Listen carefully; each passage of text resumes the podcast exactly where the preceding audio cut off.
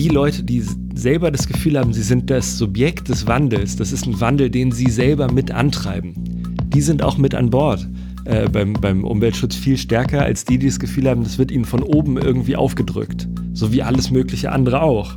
Ne? Also genau wie jetzt irgendwie der Personalabbau einem dann irgendwie verkauft wird als Verschlankung des Unternehmens oder so, kommt jetzt auf einmal irgendjemand mit Ökologie um die Ecke und das heißt aber am Ende, ich zahle mehr. Here is the new Berlin. Hier ist das neue Berlin. Hallo und herzlich willkommen zur 89. Folge von Das Neue Berlin. Mein Name ist Jan Betze. Ich bin Leo Schwarz. Und gemeinsam versuchen wir hier, wie immer, Gesellschaft und Gegenwart zu verstehen. In diesen kalten Tagen des Frühjahrs 2024 hat man sie fast vergessen, die letzte Generation oder die sogenannten Klimakleber. Im letzten Jahr haben sie wochenlang die Schlagzeilen hierzulande dominiert und gefühlt manchmal die Bundesrepublik an den Rande des Nervenzusammenbruchs geführt. Inzwischen hat die Gruppe angekündigt, sich nicht mehr festkleben zu wollen, andere Protestformen auszuprobieren. Aber in jedem Fall bleiben sie Symbol für einen Konflikt, der ja die ganze Welt beschäftigt, nämlich wie man mit dem Klimawandel politisch umgeht. Während die einen die Katastrophe schon längst gekommen sehen, endlich einen grundlegenden Politikwechsel fordern, fragen sich die anderen, was das soll, dieses Übertreiben, diese Eskalation auf dem Rücken der ganz normalen Leute, die einfach nur zur Arbeit fahren wollen oder das Land eigentlich am Laufen halten. So zumindest stellt sich der Konflikt oder hat sich der Konflikt in den heißen Phasen öffentlich dargestellt. Aber ist die Gesellschaft wirklich so gespalten in der Frage des Klimawandels? Und wenn nicht, warum reizt das Thema dann so und wen reizt es eigentlich auf welche Weise? Das sind alles Fragen, mit denen sich Steffen Mau, Thomas Lux und Linus Westhäuser in ihrem Buch Trägerpunkte auseinandergesetzt haben. Das Buch ist letztes Jahr erschienen und auch breit rezipiert worden, erfreulicherweise. Wir haben aber ja hier den längeren Atem und kommen auch manchmal ein bisschen später und versuchen uns deswegen heute nochmal an einer Tiefenbohrung zu einem der verschiedenen Triggerpunkte, die sie untersucht haben, eben zur Klimafrage. Dafür haben wir einen der Autoren heute da, nämlich Linus Westhäuser. Hallo Linus. Hallo. Schön, dass du da bist. Ähm, ich habe es jetzt schon anklingen lassen. Ihr habt das Buch ja eben auch deswegen geschrieben, um bei den Konflikten äh, oder den Triggerpunkten unserer Zeit einfach mal zu fragen, wie gespalten ist da eben die Gesellschaft wirklich? Wie kann man darüber eigentlich sprechen und das nachprüfen? Sind beim Klima aus? Ist da Deutschland wirklich so gespalten? Ja, tatsächlich war das genau unsere Motivation. Also einfach diese ganzen Diagnosen der Spaltung der Gesellschaft, der Polarisierung der Gesellschaft mal aufzugreifen und mit den Mitteln der empirischen Sozialforschung zu überprüfen. Also was da dran ist, worüber die Leute denn äh, uneins sind, ob das wirklich die Form annimmt von so einem Riss, der durch die ganze Gesellschaft geht oder ob es vielleicht anders ist. Und das Klima ist da eigentlich ähm, ein sehr gutes Beispiel für das, was wir insgesamt in dem Buch finden, nämlich, dass es so einfach doch nicht ist, wie diese Spaltungsdiagnose es äh, nahelegt, sondern äh, dass es eigentlich sich lohnt, wenn man genauer hinschaut. Und in der Klimaarena, wie wir es nennen, also dem Konflikt äh, Gebiet äh, Klimapolitik. Da sieht man, dass es verschiedene Dimensionen dieser Frage eigentlich gibt, die sehr unterschiedlich aussehen, ähm, auch in der, in, der, in der politischen Bearbeitung von verschiedenen gesellschaftlichen Gruppen ähm, äh, oder, ja, oder auch in den Einstellungen von Einzelnen. Also wo äh, die grundlegende Problembeschreibung, dass wir in eine Klimakatastrophe äh, schlittern und, und dass das ein Riesenproblem darstellt, die teilen eigentlich die aller, allermeisten. Also Klimaleugner, Klimaleugnerinnen gibt es sehr wenige. Ähm, gleichzeitig, wenn es dann um Fragen der Gerechtigkeit bei der Lastenverteilung in der sozialökologischen Transformation geht, dann äh, klaffen da ganz neue Konflikte auf. Und dann gibt es noch so andere Dimensionen, wie zum Beispiel die Frage des Standortnationalismus. Also geraten wir als deutsche Wirtschaft ins Hintertreffen, wenn wir jetzt zu sehr auf Klimaschutz setzen? Oder ist das im Gegenteil eine Chance auch für die deutsche Wirtschaft und so weiter? Das, ähm, das sind dann auch weitere Fragen, die ganz anders gelagert sind als zum Beispiel die Frage, sollte die Umwelt geschützt werden oder nicht? Oder äh, wie sollten die Lasten verteilt werden? Also man könnte sagen, dass schon die Klimafrage als eine von vier Arenen, die wir anschauen, also wo Migration, Verteilung, Diversität auch noch hinzukommen, selbst das ist keine eindimensionale äh, Konfliktachse, sondern da stecken schon, schon mehrere Sachen drin. Gleichzeitig, weil ich jetzt sozusagen so sehr betone, okay, es ist, es ist nicht so einfach, merke ich schon auch in der Wahrnehmung des Buches, wurde sehr stark in den Vordergrund immer gestellt, quasi, es ist ja alles gar nicht so schlimm. Das ist eigentlich nicht, was wir sagen wollen mit dem Buch. Also es, äh, es, soll, es soll nicht heißen, eigentlich sind sich ja alle einig oder es gibt eigentlich gar keine Konflikte in der Gesellschaft oder, oder so. Das wurde teilweise vielleicht auch ein bisschen falsch verstanden oder vielleicht einfach anders akzentuiert, als, als ich es vielleicht tun würde. Äh, es gibt durchaus Konflikte und die werden auch scharf geführt und die sind auch durchaus gefährlich, also für, ähm, ja, für, die, für die politischen Lagerungen, aber auch für, für die An Anliegen, um die es dabei geht. Also für den Klimaschutz zum Beispiel. Im Moment habe ich das Gefühl, geht äh, diese politische Auseinandersetzung in eine Richtung, die es eigentlich eher schwieriger macht, Klimaschutz umzusetzen. Ähm, das sind ja alles Sachen, über die wir vielleicht auch noch ausführlicher reden können. Aber nur um zu sagen, ähm, wir widersprechen der Polarisierungsdiagnose sprechen aber gleichzeitig auch sehr viel darüber, dass es natürlich doch Konflikte gibt und wie die auch funktionieren gesellschaftlich. Äh, das fand ich auch ganz interessant. Ihr schreibt ja oder stellt auch so ein bisschen in Frage, dass es überhaupt wünschenswert wäre, eine konfliktfreie Gesellschaft zu haben. Und das ist ja eigentlich auch eine absolute politische Grundfrage, wie man über eine Gesellschaft nachdenkt, was auch immer das nun genau bedeutet. Welche Rolle sollen Konflikte eigentlich einnehmen? Ist Konflikt eigentlich das absolut wünschenswerte, weil nur so wir in die nächste bessere Gesellschaft kommen oder sollen Konflikte institutionell äh, pazifiziert sein, sollen sie sozusagen den ordentlichen Rahmen äh, von Gesetzen achten und darin dann in den äh, normalen institutionellen Kanälen zum Ausdruck kommen? Oder ist es sogar so, wie man das vielleicht aus, auf nationalistischer Seite sieht, dass man wirklich die Einheit, äh, die kulturelle und ideelle Einheit aller äh, Mitglieder des Volkskörpers sich wünscht. Ähm, wie würdest du da das noch irgendwie differenzieren wollen, wo ihr euch da seht? Vielleicht habt ihr da auch unterschiedliche Meinungen, aber äh, das ist ja, das ist ja erstmal die Grundfrage eigentlich, von der aus man dann überhaupt äh, entscheiden muss, ob man ein Problem sieht oder nicht.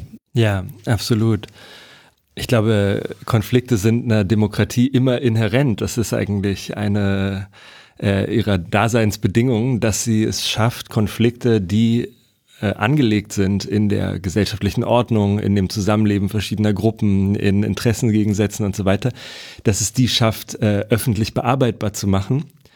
Und zwar auf eine Weise, äh, wo dann die jeweiligen Verlierer der Auseinandersetzung nicht zu den Waffen greifen, aber andererseits auch in der nächsten Runde der Auseinandersetzung wieder eine Chance kriegen, äh, ihre, ihre Anliegen durchzusetzen. Und ähm, all das sind ja institutionalisierte Konflikte, äh, die, die auch, glaube ich, überhaupt nicht negativ sind. Ne? Und ähm, also auch da denke ich, in der Zeit, wo ich studiert habe zum Beispiel, war ja die dominante Diagnose eher ähm, äh, die Volksparteien sind sich zu ähnlich geworden. Es wird eigentlich über gar nichts mehr gestritten. Es ist alles total entpolitisiert.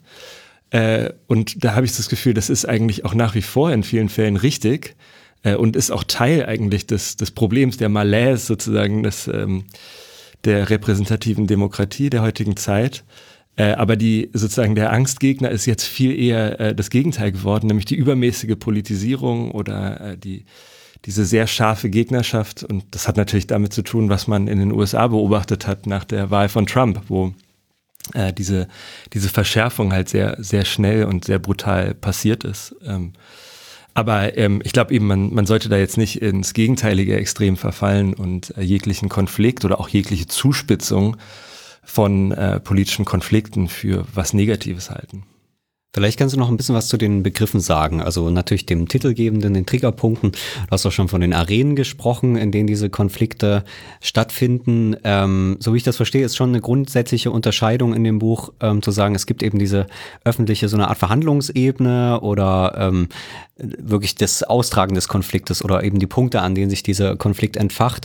Und dann gibt es eben in der Sozialstruktur und den eigentlichen Meinungen der Leuten eben so eine eine andere Struktur nochmal, die viel komplizierter ist und die man auch im Konflikt nicht unbedingt auftaucht, ne, weil das sozusagen mit diesen einfachen Zusp ähm, Zuspitzungen stattfindet. Ähm, und die versucht man so ein bisschen aufeinander zu beziehen. Kann man das äh, so sagen, dass das der Anspruch ist?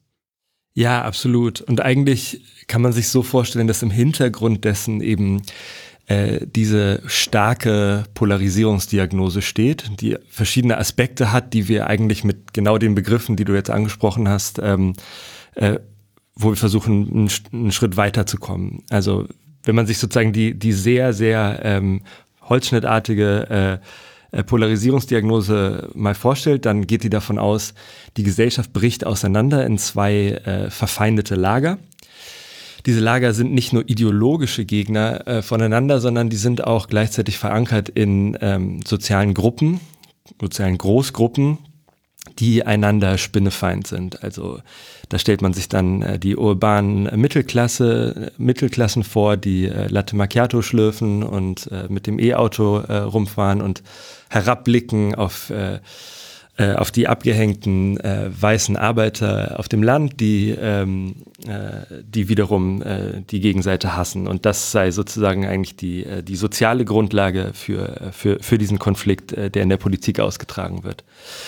Und als drittes könnte man sagen, ähm, gibt es die Annahme, dass eigentlich eine ganze Reihe von politischen Themen, äh, sei es die Frage jetzt irgendwie des Bürgergelds, sei es die Frage der Migration, äh, sei es die Frage von äh, den Rechten von äh, Transpersonen äh, oder eben der Klimawandel, dass die eigentlich alle Teil eines Megakonflikts sind. Also eines Kulturkampfes, wo dann eben die Latte Macchiato-Trinker auf der einen Seite sind und die abgehängten Arbeiter auf der anderen Seite. Und so erklärt man sich eigentlich quasi die, ähm, die Konfliktdynamik der heutigen Gesellschaft.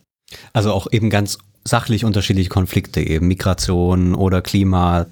Genau. Das ordnet sich eigentlich alles nach dieser, ja. Genau. Okay. Das ist, das ist alles ein und derselbe Konflikt mhm. im Grunde, quasi der da, der dem äh, zugrunde liegt. Und äh, äh, das, das ist natürlich einerseits so ein journalistischer Topos, aber es ist natürlich auch was, was in der Wissenschaft eigentlich ähm, immer wieder aufgegriffen wird, äh, wenn man über die Dimensionalität von politischen Einstellungen redet. Also äh, wo dann oft gesagt wird, es gibt quasi eine, eine Verteilungsdimension, wo äh, die Haltung äh, der Leute zur Umverteilung drauf fallen. Und dann gibt es eine zweite Dimension, die eben alles mögliche andere bündelt, was früher genannt wurde, die kulturelle äh, Dimension äh, oder auch äh, Kosmopolitismus, Kommunitarismus, Universalismus, Partikularismus und so weiter. Und das macht natürlich auch jetzt sozusagen in der empirischen äh, Politikwissenschaft oft auch Sinn, das dann zusammenzufassen in eine, in eine Dimension. Aber wenn man sich versucht vorzustellen, sozusagen, wie sieht das in der Realität aus, dann sollte man wahrscheinlich äh, diese starke Annahme, dass das alles gebündelt ist, dass das alles ein und derselbe Konflikt ist, die sollte man eigentlich eher aufgeben, weil die doch eher die Realität verstellt, als sie, als sie zu erhellen. Und sozusagen, wie man anders rangehen kann, das sind eigentlich dann genau die Begriffe, die du genannt hast, die wir jetzt im, im Buch vorschlagen. Also, dass wir eben sagen, diese vier Großkonflikte um Verteilung, um Migration, um äh, sexuelle, aber auch ethnische, geschlechtliche Diversität und dann als viertes eben Klimapolitik, dass das vier unterschiedliche äh, Konflikte sind die auch jeweils eine eigene Struktur haben, die eigene äh, Antriebskräfte haben, wo andere soziale Gruppen sich auch äh, tendenziell gegenüberstehen ähm, und die man deshalb auseinanderhalten muss. Beziehungsweise wo man empirisch gucken kann, inwiefern hängen die zusammen. Aber das muss man erstmal zeigen, dass sie zusammenhängen. Äh, und gleichzeitig äh, schauen wir halt für alle dieser, dieser Arenen, inwiefern die tatsächlich sozialstrukturell äh, grundiert sind, also ob es da sozusagen eine ideologische, dünne Polarisierung gibt oder eine dicke Polarisierung im Sinne von, dass die wirklich auch verankert ist, eben in solchen sozialen Großgruppen. Und vielleicht als letztes, das, das war ja der Punkt, den du als erstes genannt hast, der auch den Titel gibt mit den Triggerpunkten. Da kann man sagen, das ist eigentlich auch eine Antwort auf, äh, auf den gängigen Polarisierungsdiskurs, der davon aus, ausgeht, dass die Leute sehr ideologisch eigentlich rangehen an politische Fragen. Also dass man es wirklich zu tun hat mit einem linksliberalen Lager auf der einen Seite, einem rechtspopulistischen Lager auf der anderen Seite und damit hat man eigentlich den Großteil der Bevölkerung quasi erfasst und die sind wirklich überzeugte Parteigänger und Partisans äh, ihrer, ihrer, ihrer Sache. Und da ist halt auch, wenn man irgendwie mal äh, äh, rausgeht und mit Leuten redet oder halt äh, Forschung betreibt, dann fällt einem auf, wie äh, unrealistisch diese Annahme ist, weil einfach die Mehrheit der Bevölkerung sehr diffus organisierte Einstellungssets hat und ähm, oft eigentlich äh, auf politische Fragen reagiert auf der Basis von äh, von, von Dispositionen, die, die gar nicht ideologisch sind, sondern die eigentlich eher in so impliziten moralischen Hintergrunderwartungen begründet ist. Und die versuchen wir mit dem Begriff der Triggerpunkte zu fassen. Also da können wir auch noch ausführlicher drüber reden, aber nur um zu erklären, woher das kommt. Da ist sozusagen die Beobachtung, in der Mitte der Gesellschaft ist eigentlich diese ideologische äh, Schärfe gar nicht so vorhanden trotzdem gibt es da ähm, heftige Stellungnahmen teilweise und die, äh, wie die funktionieren, das, das beschreiben wir eben äh, mit dem Begriff der Triggerpunkte. Also ich finde den als Begriff auch schon mal gut, weil in der also in der Vorstellung hat man es ja eher sozusagen mit großen Achsen oder eben mit Klüften zu tun. Aber der Punkt ist ja eben, so wie es, also ist ja, der Begriff selbst sagt ja schon, dass eben ein Punkt ist, um den sich dann sozusagen solche Achsen irgendwie gruppieren äh, und äh, dass man das nicht verwechseln darf. Äh, ähm, deswegen finde ich das auch, also es kommt ja irgendwie eher aus der Medizin, ne? ich weiß nicht, wie, wie ihr da genau drauf gekommen seid, aber sozusagen auch von diesem, von dem, was es wirklich bedeutet her, macht das irgendwie auch schon viel Sinn. Ja, es ist äh, eher auch sozusagen, es akzentuiert dieses, äh, dieses Momenthafte. Ja. Ne? Es, ist so ein, es ist ein bestimmter Impuls, man, man liest eine bestimmte Schlagzeile und empört sich darüber. Und das ist was ganz anderes, als dass man die ganze Zeit rumläuft, eben als Parteigängerin oder als Parteigänger. Ja. Ähm, vielleicht noch zur ähm, Gesamtkonzeption. Also ihr habt äh, als Basis eine repräsentative ähm, äh, Stichprobe, ihr habt äh, Fokusgruppen gemacht. Was mich noch interessiert, ähm, weil du auch darüber gesprochen hast, wie diese Themen auch in der Politikwissenschaft zum Beispiel diskutiert werden, äh, war das auch der Anlass zu sagen, es gibt keine Studie, die einfach mal diese ganzen Einzelkonflikte, weil die sind ja auch wiederum dann in Spezialliteratur alle untersucht, aber die tatsächlich mal zusammenzubringen und zu sagen, das sind zwar einzelne Sachfragen, das sind einzelne Konflikte, aber trotzdem ähm, macht Sinn, die sich insgesamt mal anzuschauen, um das so ein bisschen zu vermessen, dass, dass das Konfliktfeld. Das hat wahrscheinlich niemand gemacht äh, oder äh, was war so der, der Impuls sozusagen äh, von euch dann, das mal groß anzugehen und trotzdem eben zu unterscheiden?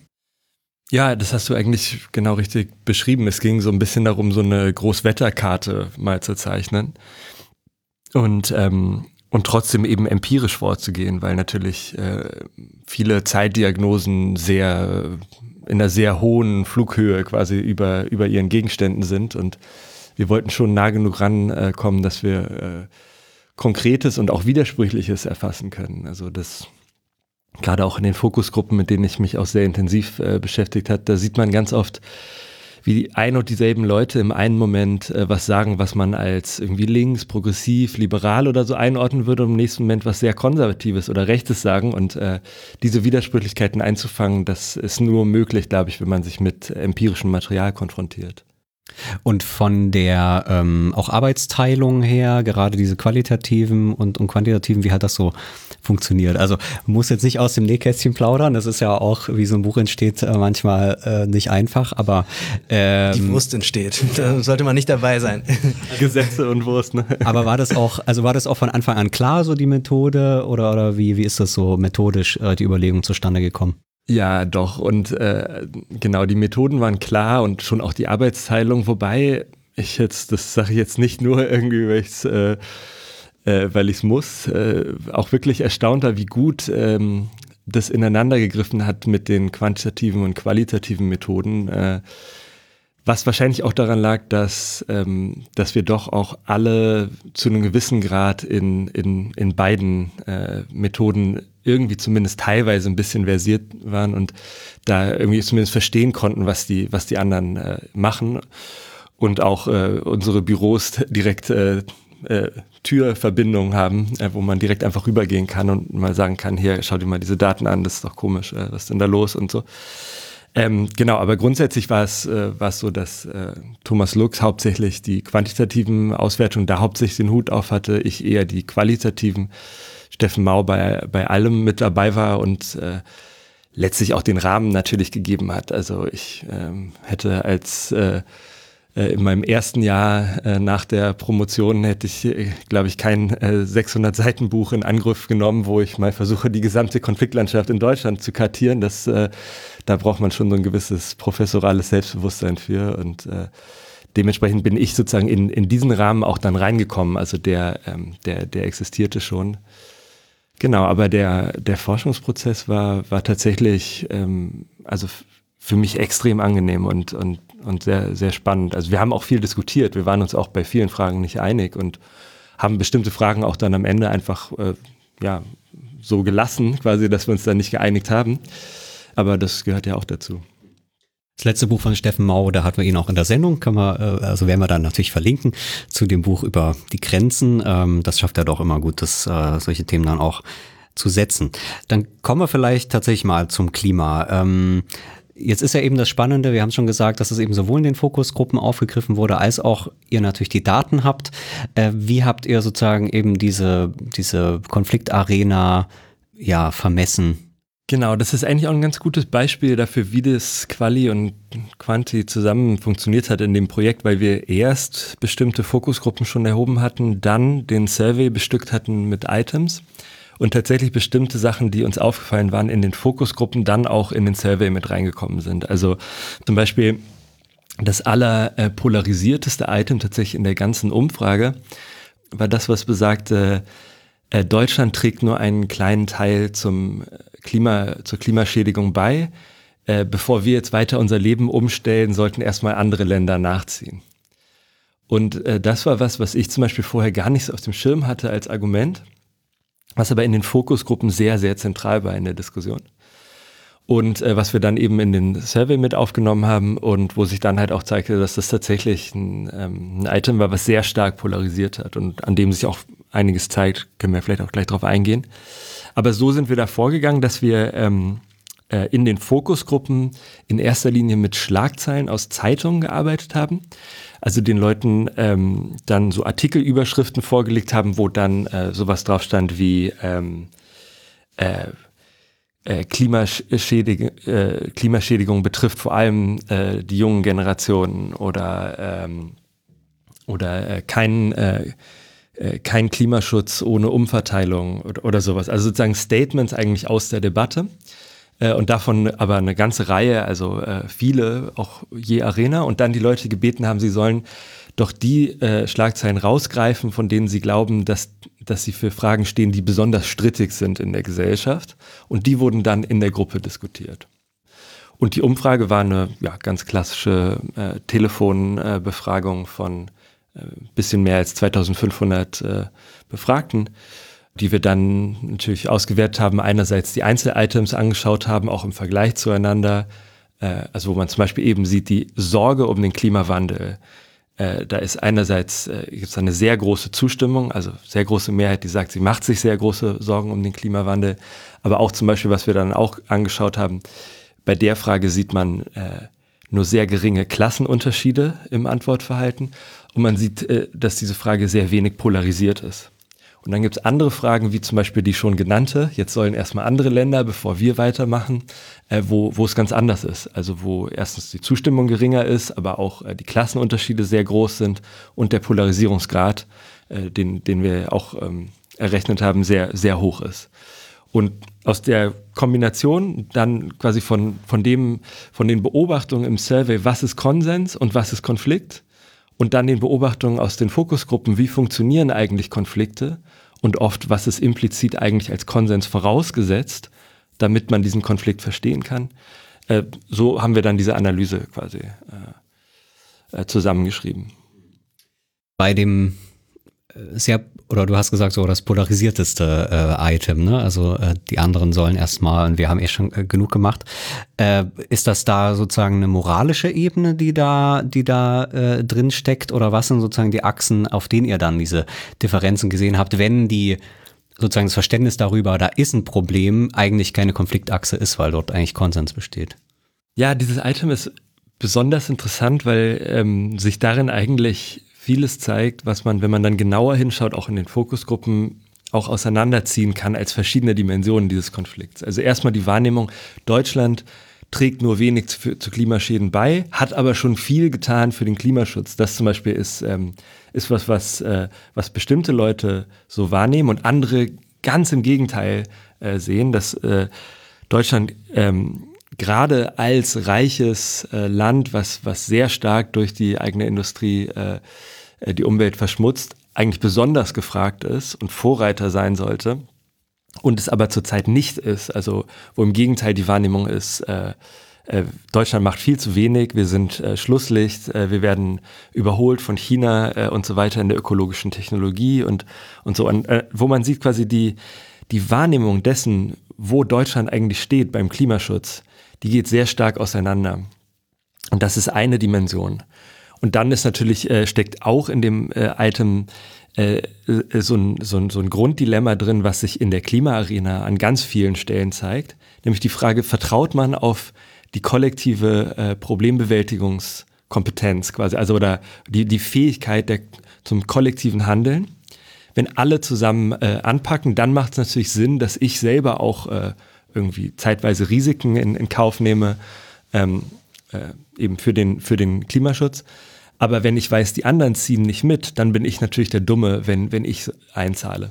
Eigentlich ein Gefangenen-Dilemma auch, ne? Ganz genau, ja. Und ich glaube, so, so funktioniert es auch.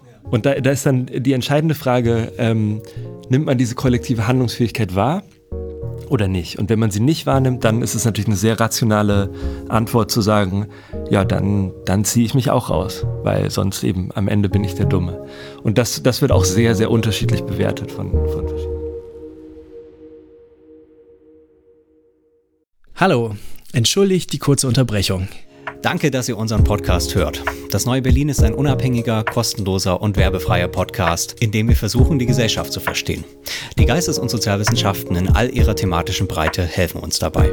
Wir sprechen mit Leuten, die noch nicht in jeder Talkshow saßen. Für sie nehmen wir uns Zeit in der Vorbereitung und im ausführlichen Gespräch. Das heißt Zeit für die langen geschichtlichen Linien, die Schwierigkeiten der Methode, die Abgründe der Theorie und die ewige Unsicherheit aller echten Wissenschaft. Wir denken, dass das wichtig ist ist. Wenn euch der Podcast gefällt, dann unterstützt uns doch. Empfehlt uns weiter, online und offline. Folgt uns auf Twitter und lasst uns eine gute Bewertung bei Spotify, Apple oder der Podcatcher-App eures Vertrauens da. In der gegenwärtigen Medienlandschaft gibt es viele tolle Formate jenseits der klassischen Massenmedien. Für die meisten existieren keine echten Geschäftsmodelle und davon leben können die wenigsten. Überlegt euch doch, welche Formate euch wichtig sind und welche eure finanzielle Unterstützung verdient haben. Falls das neue Berlin dazugehört, findet ihr weitere Infos im Text der Episode. Herzlichen Dank. Und jetzt geht's schon weiter mit der Sendung. Diese nationale Frage, die hat mich auf jeden Fall sofort äh, getriggert, äh, könnte man sagen, weil dort ja eigentlich auch ein integratives Moment erstmal da ist. Also das heißt, dieser Bezug, äh, und das finde ich dann schon immer interessant, weil man denkt ja eigentlich auch bei sozusagen Leute, die sehr auf diese Klimafragen ähm, Acht geben, ähm, die sind auch gar nicht auf diese Nation so eingerichtet in ihrem Weltbild, aber dann geht's doch meistens darum, was macht Deutschland? Und dann ist da eigentlich ja auch immer so, also, also wird selten das so richtig benannt, habe ich das Gefühl, äh, nationalistisches Moment drin ähm, zu sagen, ich fühle mich auch in meinem eigenen Nationalstolz sozusagen herabgesetzt, wenn jetzt die Chinesen die ganzen Solarpanels bauen und wir Deutschen das nicht sind, die sozusagen Vorreiter in der Klimafrage sind, sozusagen auf dieser ähm, ja, internationalen, globalen, symbolischen Ebene, sozusagen der, der Konkurrenz. Ähm, also da gibt es auch ganz interessante Forschung zu diesem nationalen Prestige und so weiter. Ähm, äh, und das äh, habe ich da irgendwie wiedererkannt, dass es eigentlich immer um, um eine Form von Modernität und so ein Vorreitertum auf der globalen globalen Ebene äh, geht, ähm, auf die man sich im Namen sozusagen universalistischer äh, Rettung des Planetens Werte dann aber als Deutsche bezieht. Ähm, ihr seid ja natürlich jetzt nicht im, im Detail, äh, Detail drauf eingegangen, aber ist euch das aufgefallen, dass zumindest, ähm, und das ist ja interessant, dass das Item da so polarisiert war, wenn es um diese Frage von wie schlägt sich eigentlich Deutschland und welche, welche symbolische äh, Rolle kann Deutschland da einnehmen in der globalen Öffentlichkeit? Ähm, wobei, äh, das muss man dazu sagen, wie Deutschland genau gesehen wird, das ist ja nochmal was ganz anderes, äh, je nach Land oder wie, wie, die Chinesen uns sehen oder die Amerikaner oder die Brasilianer oder sowas, was ganz anderes als wie es in Deutschland diskutiert wird. Also auch nochmal alles ganz kompliziert. Aber Lange Rede, kurzer Sinn. Ist euch das auch aufgefallen, dass da irgendwie was, ähm, dass diese Nation da irgendwie auch so eine Rolle spielt? Ja, also ich, finde das eine, eine extrem gute äh, Beobachtung, die auch interessant wäre, nochmal noch mal weiter zu vertiefen. Äh, ich finde es ein sehr gutes Beispiel für so eine gewisse Dialektik quasi zwischen Konsens und Konflikt, so ist ja auch der Untertitel des, des Buches, die wir auch in anderen Arenen äh, beobachten. Also am allerdeutlichsten äh, ist es mir aufgefallen bei der, bei der Migrationsarena, wo es sehr scharfe Konflikte gibt, aber eigentlich auf der Grundlage von einem gemeinsamen Verständnis dessen, was eigentlich gut wäre. Also nämlich, es sollen die richtigen Migranten kommen und sie sollen sich integrieren. Nur dann sagt die eine Seite, ja, es kommen ja eigentlich die richtigen, nämlich die Fachkräfte, äh, und die integrieren sich auch gut und sind alle nett. Und die andere Seite sagt, nee, es kommen nur die Messerstecher und die halten sich nicht an unsere Gesetze. Aber eigentlich die Grundlage für die Diskussion ist ein gemeinsames Verständnis dessen, wie Migration funktionieren sollte und wie Integration funktionieren sollte. Und so ähnlich ist es genau in dieser, ähm, in dieser Klimavorreiterfrage eigentlich, könnte man sagen.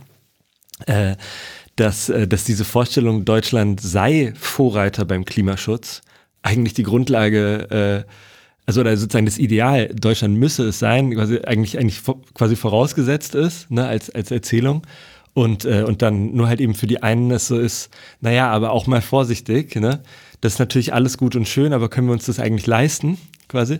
Und die andere Seite sagt, ja, das ist ja eigentlich äh, purer Hohn. Wir tun so, als wären wir Vorreiter, aber eigentlich sind wir es ja gar nicht. Ne? Aber genau, genau wie du sagst, quasi, dass grundsätzlich quasi diese Frage national geframed wird, die ja eigentlich äh, in, in vielerlei Hinsicht gerade keine nationale Frage ist, ähm, das, das ist eigentlich das unausgesprochene Konsenselement quasi des ganzen, äh, des ganzen Konflikts auch. Ne?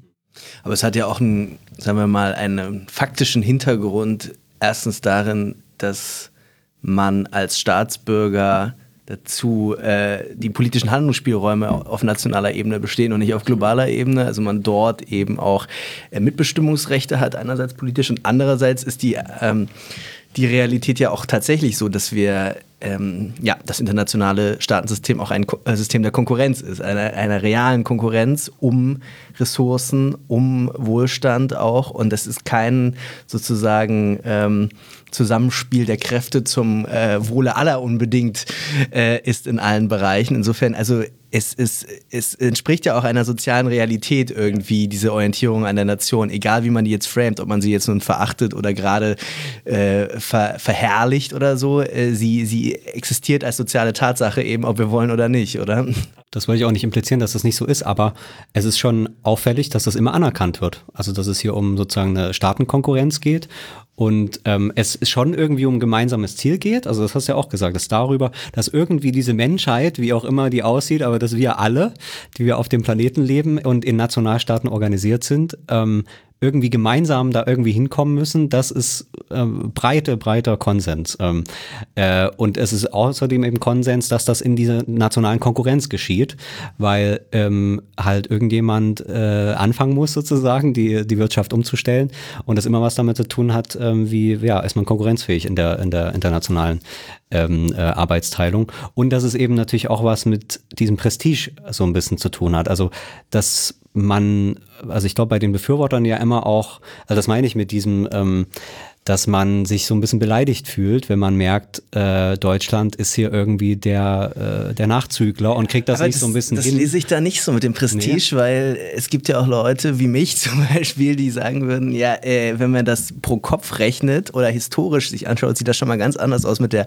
Prozentzahl. Dadurch äh, ergibt sich da eine historische Verantwortung und eine, sozusagen auch eine ganz andere ähm, äh, Verantwortung an Emissionen für Deutschland, wenn man es eben nicht äh, auf nationale Container einfach nur und prozentual angibt. Und damit ist sozusagen schon diese, dieses Item etwas irreführend sachlich, meiner Meinung nach. Und ich würde dann sagen, also Deutschland müsste Vorreiter sein wegen einer historischen Schuld und äh, wegen der äh, enormen äh, ökonomischen Mittel als viertgrößte Volkswirtschaft. Und dann hast du halt aber überhaupt keine Orientierung an nationalen Prestige mehr, sondern eine ganz andere äh, ganz anderes Framing eben dieser, dieser Frage. Ich will gar nicht zu lange, wir hängen uns schon zu lange an diesem ja. Item auf, aber es triggert halt. Aber es ist interessant, weil sozusagen, also genau wie du es jetzt formuliert hast, so formulieren natürlich auch genau Leute in Fokusgruppen das und das ist wie so ein Idealpol quasi genau dieser, dieser Frage. Ne? Ja, vielleicht noch eine Frage dazu und dann können wir das tatsächlich abhaken ich finde ja, also nicht nur auf Prestigeebene, sondern tatsächlich als volkswirtschaftliches Interesse,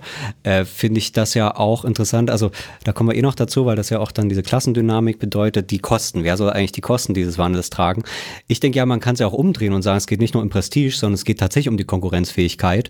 Und das Land, was jetzt die beste Technologie hat, und, äh, die beste grüne Technologie, die setzen die Standard fürs 21. Jahrhundert. Ne? Man braucht nicht die besten Dampfmaschinen, die besten Verbrenner, sondern man braucht jetzt die besten Solarmodule und so weiter, um sozusagen Technologieführer äh, der, des grünen Kapitalismus zu sein. Und mit dem äh, für die Länder, die kein Öl haben und keine äh, oder auch jetzt keine Kohle mehr aus der Erde holen wollen und so weiter, natürlich auch eine Unabhängigkeit bedeutet. Preisstabilität, langfristige Preisstabilität sogar, das zeigen die ganzen äh, Prognosen, langfristige Preisminderung von Energie. Also es sind alles Vorteile eigentlich für alle. Und du bist sozusagen noch äh, Technologie- und ähm, Modernisierungsführer auf dem Weltmarkt. So kann man ja grünen Kapitalismus auch verkaufen ähm, äh, als sozusagen wirtschaftlichen Gewinn äh, für, für die, die sozusagen ganz vorne mit dabei sind. Das ist aber was, so wie ich das Buch gelesen habe, was eigentlich nicht so richtig stattfindet, oder? In den, in den Diskussionen zumindest. Doch, es taucht schon auf. Also ähm, auch gerade ähm, eben diese wirtschaftlichen Chancen. Ne? Aber, ähm, aber eben, es ist, es ist sehr ungleich verteilt, ob, ob daran geglaubt wird oder nicht. Und äh, also zum Beispiel äh, bei der Frage, gefährdet der Klimaschutz unseren Wohlstand? Da sieht man zum Beispiel eine, eine, eine sehr starke Kluft zwischen, äh, zwischen Berufsklassen, die wir erhoben haben. Äh, also dem, dieser Gefährdung des Wohlstands äh, stimmen 51 Prozent der Produktionsarbeiter und äh, Produktionsarbeiterinnen zu, aber nur 19 Prozent der technischen Experten, also wo man sich so Ingenieure oder Architekten oder, oder sowas mit akademischer Bildung vorstellen kann. Also wo man, wo man sieht, diese Gefahren- oder Chancenwahrnehmung, äh, das scheint eine Stelle zu sein, wo es eine große Klassenspezifik gibt. Gut, woran das liegt, da könnte man vielleicht noch äh, länger, länger fragen, aber grundsätzlich würde ich dir natürlich zustimmen, wenn äh, wenn, wenn es auch die Investitionen gäbe in genau quasi diesen, diesen Umbau äh, der Wirtschaft äh, für die Modernisierung ins 21. Jahrhundert, dann, ähm, dann könnte das vielleicht auch von staatlicher Seite viel stärker so gelenkt werden, äh, dass es klar als im Interesse auch der, der Arbeitenden verstanden würde. Und äh, da muss man natürlich fragen, warum das äh, bisher nicht der Fall ist. Also warum, äh, äh, warum das äh, irgendwie nur von den Gebildeten so wahrgenommen wird und eigentlich von der Mehrheit ähm, eher als eine, als eine Bedrohung. Und ich meine, da, also vielleicht gehen wir jetzt noch näher darauf ein, aber ich glaube, das liegt gerade daran, dass eben in der Arbeiterklasse äh, Klimaschutz als ähm, Zurücknehmen quasi verstanden wird, als, als, äh, als irgendwie eine Übung in, in Verzicht, äh, als auch eine Gefährdung für, äh, für klassische Industrien, wo die Leute natürlich äh, entweder selbst beschäftigt sind oder zumindest äh, Leute, die sie kennen oder, oder ihr Unternehmen irgendwie Zulieferer ist oder, äh, oder sowas und, ähm, und, und das viel, viel stärker quasi auch von, von dieser Seite betrachten, was, äh, wie das diese, äh, dieses ganze ähm, Ökosystem der deutschen Industrie in, in, in Gefahr bringt. Ne? Ja, also das wäre gut, wenn wir da noch drüber sprechen. Ihr habt da ja auch dieses äh, Klassenmodell von Daniel Oesch genommen, was ich nicht kannte, also ähm, äh, aber auch nochmal gut war, um zu verstehen, äh, wie nähert man sich diesen. So wie ich das verstanden habe, ist auch tatsächlich eben, wenn man sich anguckt, wo, wo sind die Unterschiede, du hast auch gerade schon ein paar Zahlen genannt, ist das doch diese Klassenebene, die darüber entscheidet, wie man eigentlich ähm, den sozusagen die, die Trade-offs und die ja, das Verteilungsproblem, was da, äh, was da drin steckt, auch in den Klimafragen, strukturiert. Also sprich gern noch ein bisschen darüber, wie sich das darstellt. Genau, also wir sprechen im Buch von äh, der Klimafrage als einer Klassenfrage im Werden, wobei man eigentlich genauer sagen müsste, es ist noch gar nicht klar, was für eine Klassenfrage es wird, aber es ist auf jeden Fall sichtbar, dass es eine Klassenfrage ist. Und das kann man eigentlich auf zwei Ebenen betrachten. Das eine ist quasi in, was ist dem Klimawandel inhärent quasi an Verteilungsdynamiken? Also wo dann äh, sozusagen eigene Ungleichheitsfragen äh, auf die Tagesordnung kommen wegen dem Klimawandel, zum Beispiel die Frage zwischen, also der Unterschied zwischen den Verursachern und den Betroffenen des Klimawandels, wo man ja weiß, je reicher die Leute sind, desto massiv mehr äh, tragen sie auch zu den Umweltschäden bei.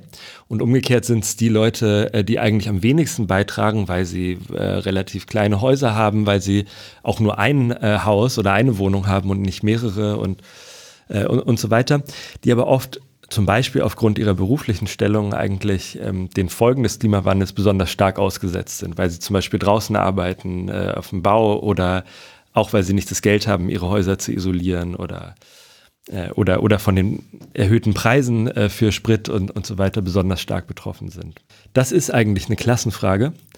Und äh, die könnte man sogar noch erweitern. Das hattest du ja vorhin auch schon angesprochen äh, wenn man jetzt zu den Klimaschäden nicht nur äh, dazu zählt, was wirklich hier im Inland äh, quasi verursacht wird, sondern noch Investitionen auch noch dazu zählt, dann sind natürlich die deutschen, ist der deutsche Beitrag zu den Klimaschäden global viel, viel größer, weil natürlich ganz viele ähm, klimaschädliche Investitionen auch von deutschen Unternehmen oder deutschen Privateigentümern getätigt werden. Äh, wo man also auch sagen kann, die, äh, die Hauptverursacher des Klimawandels profitieren eigentlich sogar äh, von, von, von dieser Verschmutzung auf, auf eine besondere Art und Weise. Und äh, all das sind äh, sozusagen sind eigentlich äh, Klassenfragen, die da, die da mit eingebaut sind. Gleichzeitig gibt es aber noch eine andere Klassenfrage, die im Moment, würde ich sagen, die dominante ist in der politischen Diskussion, nämlich die Frage der Lastenverteilung in der ökologischen Transformation. Äh, also eben, wie äh, wie werden Anreize gesetzt für den Umbau von äh, Transportsystemen oder auch äh, die Versorgung mit Ernährung äh, und, und so weiter? Wird das über Preise gemacht? Äh, wird es über Verbote gemacht und, und, äh, und so weiter? Und das jeweils andere Verteilungswirkungen hat. Und äh, wo da sich abzeichnet, dass die Klimafrage zu so einem Klassenkonflikt wird, in dem eben in erster Linie die akademische Mittelklasse und die Arbeiterklasse quasi gegeneinander gestellt werden äh, die natürlich eigentlich ähm, beide genau das gleiche Interesse haben an einer sauberen Umwelt, aber wo es verschiedene Habitusformen im Umgang mit der ökologischen Frage äh, gibt. Und da übernehmen wir von Sieghard Neckel den Begriff der ökologischen Distinktion, also dass bestimmte äh, ökologische Lebensweisen äh, genutzt werden, um äh, ja, sich selbst oder die eigene Gruppe symbolisch aufzuwerten oder andere abzuwerten äh, und so weiter, dass man eben halt sich äh, überlegen fühlt, wenn man, äh, wenn man äh, äh, Bio ein, einkauft oder, oder, oder solche Fragen. Ähm, und, äh, und das ist sozusagen, äh, das kann man auch als Klassenfrage bezeichnen, weil es eher eine Milieufrage vielleicht auch ist, aber die droht eigentlich quasi die dahinterliegende Klassenfrage zu überdecken. Und ähm, sozusagen, und wenn man, wenn man sich jetzt anschaut, inwiefern die Einstellungen zur Klimafrage wirklich auch äh, entlang von Klassenunterschieden äh, äh, variieren, dann, dann sieht man das eigentlich vor allem bei eben dieser, bei dieser zweiteren Frage, also der, der Wahrnehmung quasi, wer wird betroffen sein von der äh, ökologischen Transformation, ne, wer hat da, äh, wer setzt da Hoffnung rein, wer hat da Angst davor, ne, wer sieht das als Bedrohung auch für die eigene, äh, für, für, den eigenen Besitz und, und so. Äh, da sieht man, dass das, äh, dass das sehr viel stärker in der Arbeiterklasse so ist, dass es als Bedrohung wahrgenommen wird als, äh, als, in, der, äh, als in der Mittelklasse. Da können wir vielleicht nochmal auch auf euer Modell eingehen. Also die Frage, äh, was Klasse bedeutet, heißt ja in dem Fall eben Stellung im, im Arbeitsprozess, im, sozusagen im gesamten Arbeitsprozess, in dem Fall in der Volkswirtschaft. Und die Frage, in welcher, also welche Ausbildung man auch hat und in welchen Arbeitsformen man ist, wie viel Autonomie da man da hat, etc. Und bei der Klimafrage natürlich auch immer, inwiefern man sozusagen alten Industrien angehört, die aus dem Fossilkapitalismus entstanden sind. Äh, darüber würde man das erklären oder wie, wie macht ihr das sozusagen im Detail?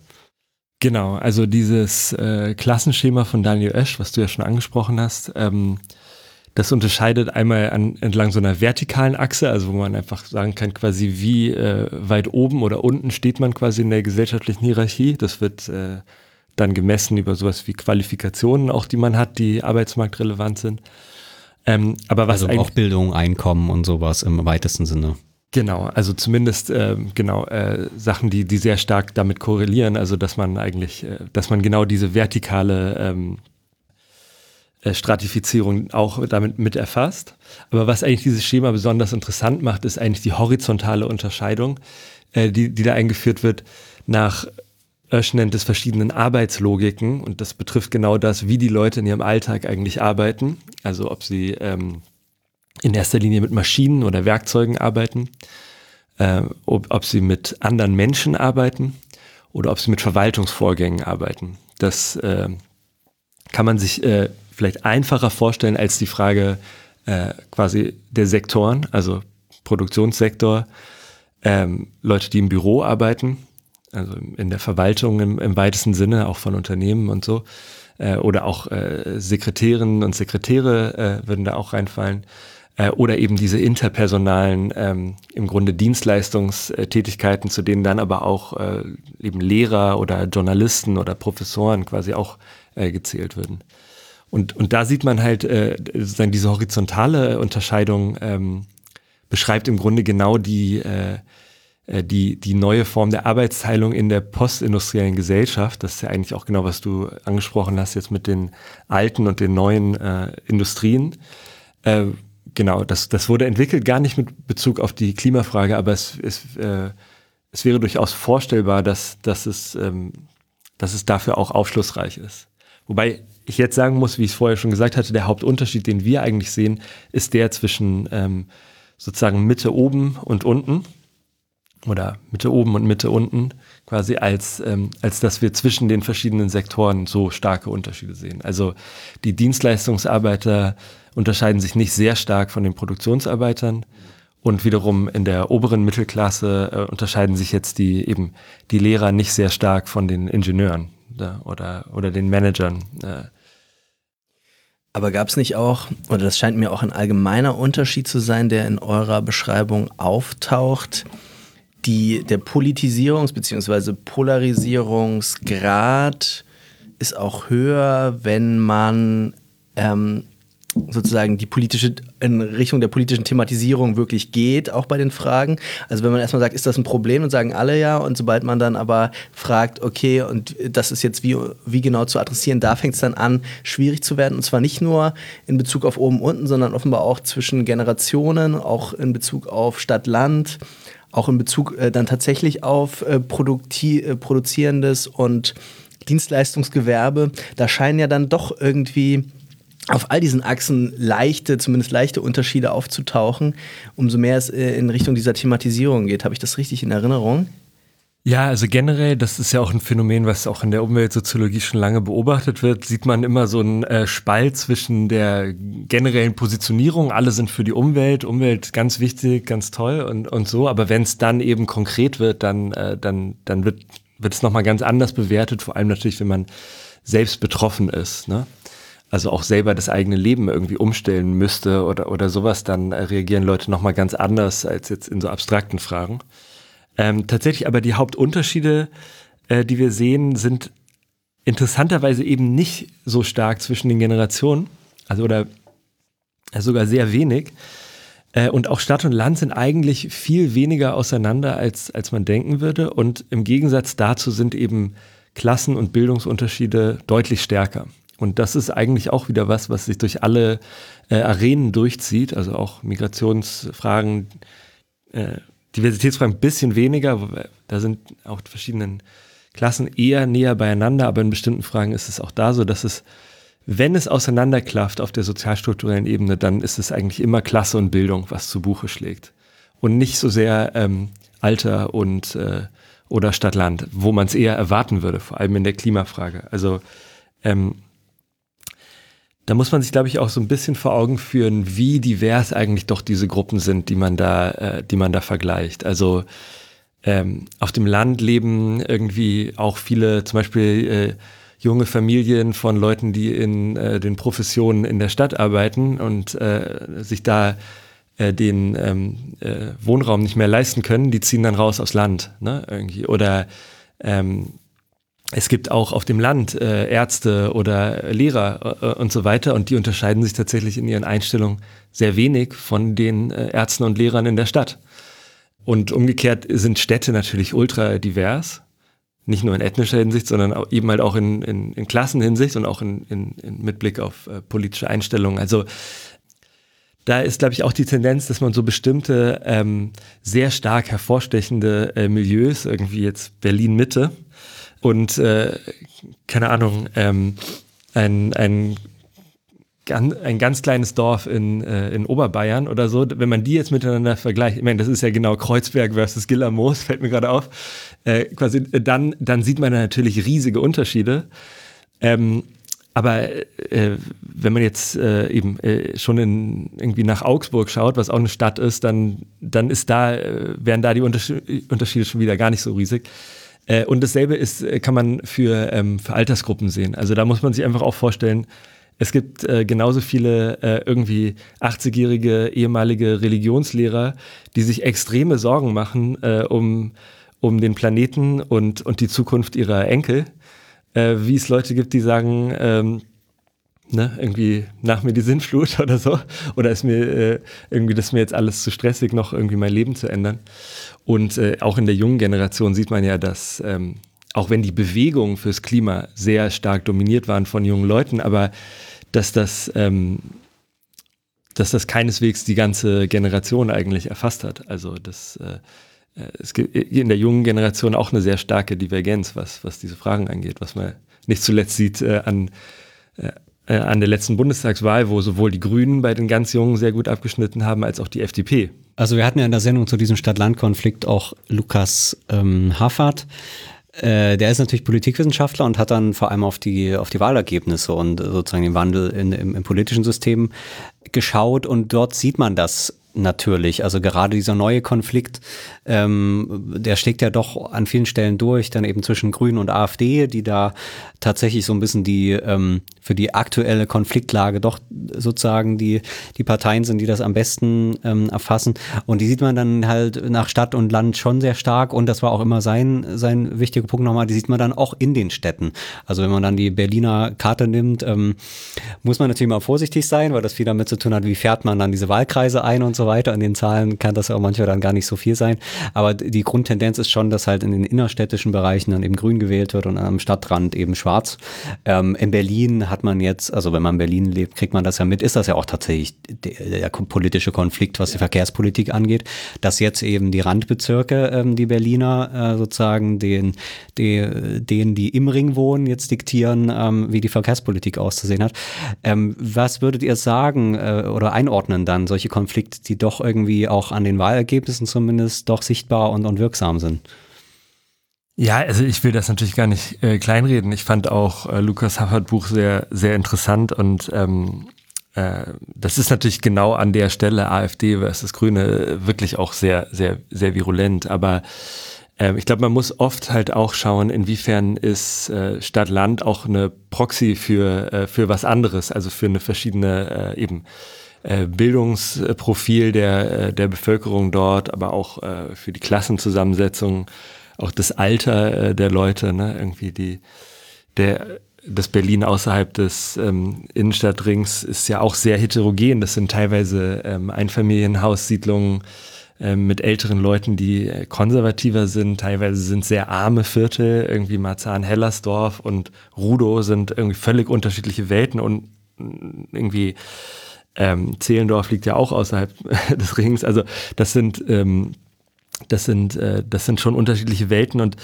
äh, ich glaube sozusagen, es spricht überhaupt nichts dagegen, äh, diese Unterschiede auch in den, in den Blick zu nehmen. Ähm, man muss nur immer aufpassen, weil man natürlich sich in Terrain begibt, wo auch äh, die Parteien selber versuchen, bestimmte Narrative zu setzen. Also ähm, äh, das, das ist was, was äh, Bourdieu beschreibt als Klassifikationskämpfe. Also die Frage, wie stellt man sich vor, wie die Gesellschaft gespalten ist. Und wenn die Vorstellung ist, ja klar, wenn du auf dem Land bist, dann bist du halt rechts und konservativ. Wenn du in der Innenstadt bist, dann bist du links und progressiv. Ähm, dann ist es zu einem gewissen Grad eine selbsterfüllende Prophezeiung. Äh, und natürlich ist es im Interesse der, äh, der Parteien, es so, äh, so zu framen, bestimmter Parteien. Ne? Eben halt AfD und Grünen letzten Endes. Oder vor allem der AfD in dem Fall. Ähm, äh, deshalb muss man einfach sozusagen, wenn man da wissenschaftlich rangeht, denke ich, so ein bisschen äh, vorsichtig sein, was immer auch bedeutet, ähm, eigentlich gegen, ähm, gegen die Logik von gut funktionierenden Schlagworten anzuarbeiten, die natürlich, äh, also was natürlich eine Schwierigkeit auch bedeutet, weil, ähm, weil, weil man natürlich mit der Gesellschaft auch als Wissenschaftler kommunizieren muss, da wo der Diskurs gerade ist und dann auch eben nur Gehör findet, wenn man in eine bestimmte Kerbe äh, schlägt, aber gleichzeitig eben aufpassen muss, dass man nicht, ähm, äh, dass man nicht selber eigentlich das Phänomen erzeugt, äh, was, was man vorgibt, nur zu beschreiben. Und das ist, glaube ich, wirklich bei dieser Frage des Kulturkampfs, zu dem ich diese Stadt-Land-Auseinandersetzung selber auch äh, zählen würde, ist diese Gefahr vielleicht besonders groß, weil ähm, weil das wirklich auf so einer Flughöhe ist, wo das im Grunde alles diskursiv erzeugt wird. Ne? Das, das, ist ein, das ist so ein Konflikt, der, ähm, der findet eigentlich nicht wirklich statt, sondern der findet, also jetzt irgendwie im Leben der Leute, sondern der findet in der Wahrnehmung statt, dessen, inwiefern meine Identität jetzt als Landbewohner oder als Arbeiter oder und so weiter verbunden ist mit, mit einer politischen äh, Positionierung und das wird sehr stark vermittelt über Medien, über äh, Organisationen, über, über Narrative, die halt äh, so rumschwirren. Ähm, genau, und wo man sozusagen da dann immer so eine reflexive Schleife, glaube ich, machen muss, äh, immer zu hinterfragen, okay, wer produziert eigentlich im Grunde diese, diese Vorstellungen? Also eine parallele Lektüre, äh, die wir auch äh, mit dann äh, verlinken werden, ist äh, von Jürgen Kaube und André Kieserling auch ein Buch zu dieser Frage der Spaltung. Da war das zum Teil, finde ich, auch nochmal gut beschrieben. Also die machen natürlich eher ein theoretisches Buch, aber auch mit dann äh, sozusagen einer Sammlung von Studien auch zu dem Thema, wo man das in den USA ganz gut sehen konnte, wo sie wirklich nochmal sagen, diese Vorstellung, dass es da zu einer gesellschaftlichen Entmischung kommt, äh, auch sozusagen durch die politische Polarisierung, die stimmt erstmal nicht. Also auch Trump-Wähler sind unendlich viele unterschiedliche Menschen, die deswegen eigentlich nicht zu einem werden, wo die ganze Sozialstruktur auch erhalten bleibt. Das heißt, es ist auch ein sehr komplexes Geschehen, äh, was sozusagen in dem Fall über die, von der Person überstrahlt wird, was dort eigentlich äh, politisch passiert. Und gefährlich wird es dann eigentlich, wenn sozusagen diese gefühlte Entmischung, die da stattfindet, tatsächlich dann eben in das Leben der Leute einsickert. Also haben Sie dann auch Beispiel von Studien, äh, wo eben dann Demokraten, die sich nie, also die ganz normal äh, sozusagen in, in ländlichen Regionen immer als Demokraten gelebt haben und die jetzt, also wo die Polarisierung dann nicht die Ursache davon ist, die haben dort immer gelebt, äh, aber weil jetzt die politische Polarisierung kommt, können sie zum Beispiel nicht mal mehr einkaufen gehen, ohne dass plötzlich das Gegenüber unterstellt, dass, dass sie Trump-Wähler wären. Und in jedem, jeder Interaktion beim Friseur und so weiter werden sie jetzt politisiert, was erst seit wenigen Jahren so ist. Davor hat es niemand interessiert beim Friseur, ob man Demokrat war oder Republikaner. Jetzt sickert das sozusagen ein und jetzt überlegen sich die Leute wegzuziehen. Also da, da, das, das, das ähm, veranschaulicht vielleicht das Beispiel, dass das nicht die Entmischung die, äh, äh, die Ursache ist für die Polarisierung, sondern die Polarisierung dann Entmischung äh, äh, zur Folge hat. Und ich meine, das klassische Beispiel ich bin, ähm, keine Ahnung, passe irgendwie nicht rein in mein ländliches Umfeld und deswegen ziehe ich weg. Was ja auch das gute Recht von jedem, das ist ja das Tolle an so einer freien Gesellschaft, dass man das einfach frei entscheiden kann. Aber wenn das sozusagen sich zu sehr verstetigt, dann wird es natürlich ähm, zum Problem. Absolut. Ja. Eine Sache, die mir auf jeden Fall noch eingefallen ist, das unterschätzt man eben auch immer, dass ja die Mehrheit der Deutschen in so kleineren und mittleren Kommunen lebt. Also nicht auf dem platten Land, aber auch nicht in der Großstadt. Also ich habe die Zahlen nicht im Kopf, äh, kann man aber alles googeln. Über 50 Prozent sind in diesen typischen, schrecklichen sozusagen äh, ganz normalen deutschen Städten von 5000 bis 50.000 Einwohner oder sowas. Das ist die Lebensrealität für die meisten Menschen in diesem Land, wo diese krasse, wie du das vorhin gesagt hast, Gilamos und Kreuzberg beides sehr weit weg davon ist. Ähm, ja, man darf vielleicht das sozusagen jetzt auch, sozusagen, es ist auch nicht vollends das, sozusagen, es, es gibt natürlich äh, eben, es gibt äh, Klassenunterschiede und dann vielleicht auch sogar noch stärker gewisse Milieuunterschiede, eben, dass es halt so Signalmilieus irgendwie gibt, die halt, äh, wo ähm, bestimmte Weltbilder besonders kohärent irgendwie vorliegen, also sowohl jetzt im konservativen Sinne als auch im progressiven Sinne. Aber eben, ich glaube, der Punkt ist genau der, den du jetzt gesagt hast, die, äh, die Mehrheit ist eigentlich in so einem Graubereich dazwischen äh, und äh, ist aber quasi nicht berichtenswert dann. Also äh, es redet kein Mensch darüber, was, äh, was jetzt im Norden von Paderborn politisch so los ist, weil es halt durchschnittlich ist. Wahrscheinlich, ich weiß es nicht eben, ne, irgendwie. Aber eben Mitte und Gillamos ist sozusagen, schafft es auf die Titelseite, weil da ein gewisser Gegensatz irgendwie besteht und weil man da auch ähm, sehr leicht mit so Stereotypierung irgendwie äh, rankommt. Und das ist natürlich irgendwie auch ein Bedürfnis, was, äh, was alle Leute haben, sich irgendwie zu orientieren, wo sie stehen und da natürlich einfache Gegensätze äh, gut, immer gut funktionieren. Aber, ähm, aber genau der, der Punkt, dass das äh, selber eigentlich quasi das Phänomen hervorbringen kann, ist, glaube ich, ganz wichtig. Auch wenn es vielleicht trotzdem, also man kann sich es auch als Gleichzeitigkeit vorstellen. Ne? Es ist sowohl bottom-up quasi, dass es so gewisse Formen der äh, sozialen Schließung irgendwie gibt, äh, die sich ja auch zum Beispiel darin zeigt, ähm, äh, dass auf der Klassenebene zum Beispiel heiraten homogener werden, also äh, dass, dass eigentlich weniger über Klassengrenzen hinweg geheiratet wird heutzutage, was natürlich auch eine, eine, zu einer Form von politischen Schließung führen kann, äh, wenn man davon ausgeht, dass Klassen eben mit einer gewissen Wahrscheinlichkeit äh, äh, unterschiedliche Einstellungen haben. Äh, aber eben, es ist, es ist gleichzeitig eben diese Schließung von, von, von unten, von, äh, ne, aus, in den sozialen Prozessen und es sind diese symbolischen Klassifikationskämpfe von oben, die aber vielleicht eigentlich in dem Fall auch das Entscheidende sind. Und wo man immer genau gucken muss, okay, was sind da die Akteure? Ne, wie werden solche Diskurse irgendwie gesponnen? Das, das sieht man ja auch genau an den, an den USA, wie stark da das privatisierte Mediensystem und solche äh, Sender wie dann äh, MSNBC oder äh, Fox äh, irgendwie, wie entscheidend die dafür sind, genau diese ähm, Aufladung von so kulturellen Artefakten mit politischer Polarisierung äh, voranzutreiben. Ne? Und auch natürlich im eigenen Interesse, weil, weil sie selber dann quasi zu, äh, zu den Sprechern genau des jeweiligen Lagers werden ne? und so auch wahrgenommen werden. Vielleicht können wir auch da nochmal drauf eingehen, auf diese Artefakte oder manchmal ist ja auch nur ein Halbsatz oder sogar nur ein Wort. Ähm, da sind ja die Fokusgruppen eine sehr gute Methode, um das nachzuvollziehen. Den Begriff hast du schon genannt, es ist diese Distinktion, ähm, sei es Hafermilch oder ähm, Elektroauto äh, oder besser noch äh, Lastenfahrrad. Ähm, ist das so ein Ergebnis, dass das doch, ähm, also das passt ja auch zu diesem Thema Trigger äh, oder, oder beschreibt das sehr gut, dass das eine ganz entscheidende, ähm, ja, ich weiß gar nicht, wie man es nennen kann, äh, symbolische Größe äh, oder funktionsweise eine Mechanik für die Konflikte und für ihre Dynamik äh, ist? Ja, absolut. Und ähm, also wir übernehmen da auch Begriffe von dem äh, amerikanischen Geografen Matt Huber, äh, der ein ganz spannendes Buch dazu geschrieben hat. Ähm, äh, der spricht von der Ökologie der Arbeiterklasse und der Ökologie der Mittelklasse. Und äh, das ist was, was man an der Stelle eigentlich gut äh, beobachtet. Also ich kann mal zum Beispiel ein Zitat ähm, vorlesen aus einer der, der Gruppendiskussionen, wo ähm, ja, so eine Angehörige der, ja, der so gut situierten, äh, akademisch gebildeten Mittelklasse äh, sagt, ähm, also ich habe das Gefühl, in meinem Umfeld, also die Mittelschicht, wir tun alle im Moment was und schnallen den Gürtel enger, leben bewusst und verzichten bewusst. Also mein Handy ist zum Beispiel zehn Jahre alt zum Beispiel.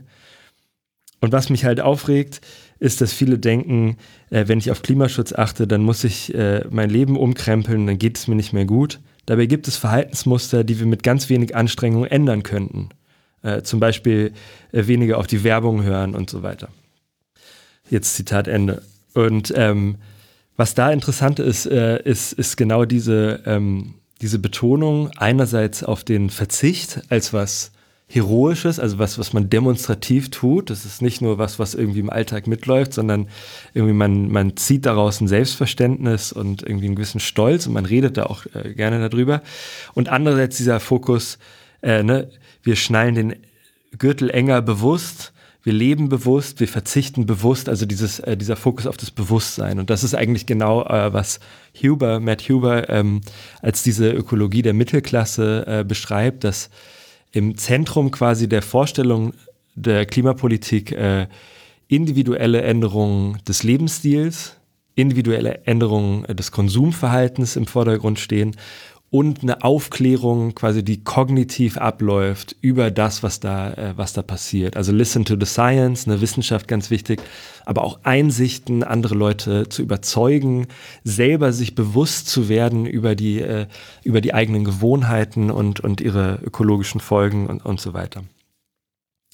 Und dem steht eben eine, äh, das gegenüber, was Huber die Ökologie der Arbeiterklasse nennt. Da muss man dazu sagen, er zählt als Arbeiter alle, die keinen College-Abschluss haben in den USA. Das ist natürlich ein riesiger Teil der Bevölkerung.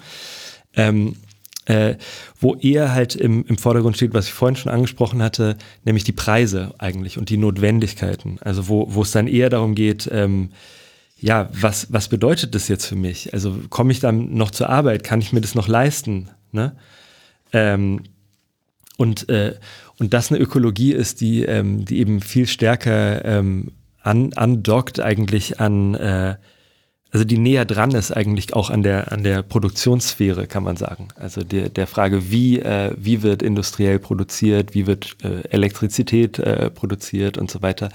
Äh, dass das alles äh, Fragen sind, die, die irgendwie näher sind. Und äh, genau, und, und sozusagen das, was auf der einen Seite dann als äh, als was Heroisches gesehen wird, nämlich der Verzicht, ist auf der anderen Seite was total Bedrohliches. Ne? Also man hat sowieso schon das Gefühl, dass das Leben eigentlich relativ prekär ist. Also man kommt zwar irgendwie gut über die Runden letzten Endes jetzt in Deutschland, irgendwie, aber man weiß schon äh, irgendwie, wo, wo der Kontostand ist und ab wann es kritisch wird, ne? wenn dann irgendwie die Waschmaschine auch noch kaputt ist und das Auto und der Sprit teurer wird und so weiter. Also in einer anderen Fokusgruppe äh, hatte zum Beispiel eine Teilnehmerin, dass die aus der Arbeiterklasse kam, gesagt, äh, äh, ja, ich, ich stehe jetzt nicht am Abgrund, aber ich weiß, wo er ist.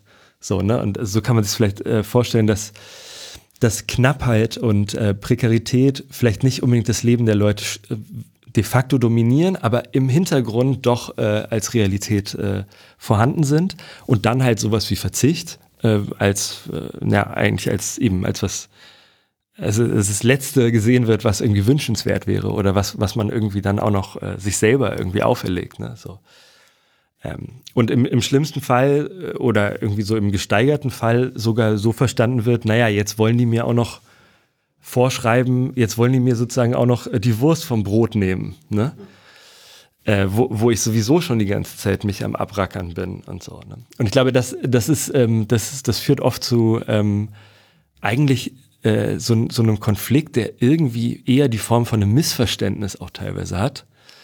Äh, also dass auch dann äh, bei in, in der in der in der Mittelklasse die Leute das einfach nicht so richtig verstehen eigentlich quasi was die Motivation ist oder das Gefühl haben das ist alles nur vorgeschoben eigentlich diese Bedenken der Leute. Die wollen sich einfach nicht verändern ne?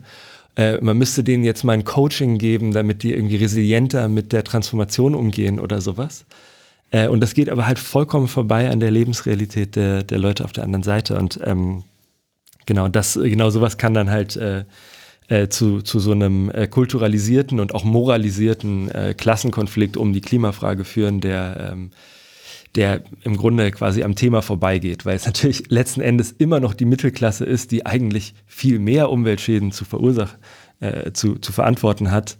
Alleine schon, weil sie viel häufiger reisen, weil sie oft äh, mehr als ein Haus äh, äh beheizen und so weiter. Also da gibt es ja Studien dazu. Ne?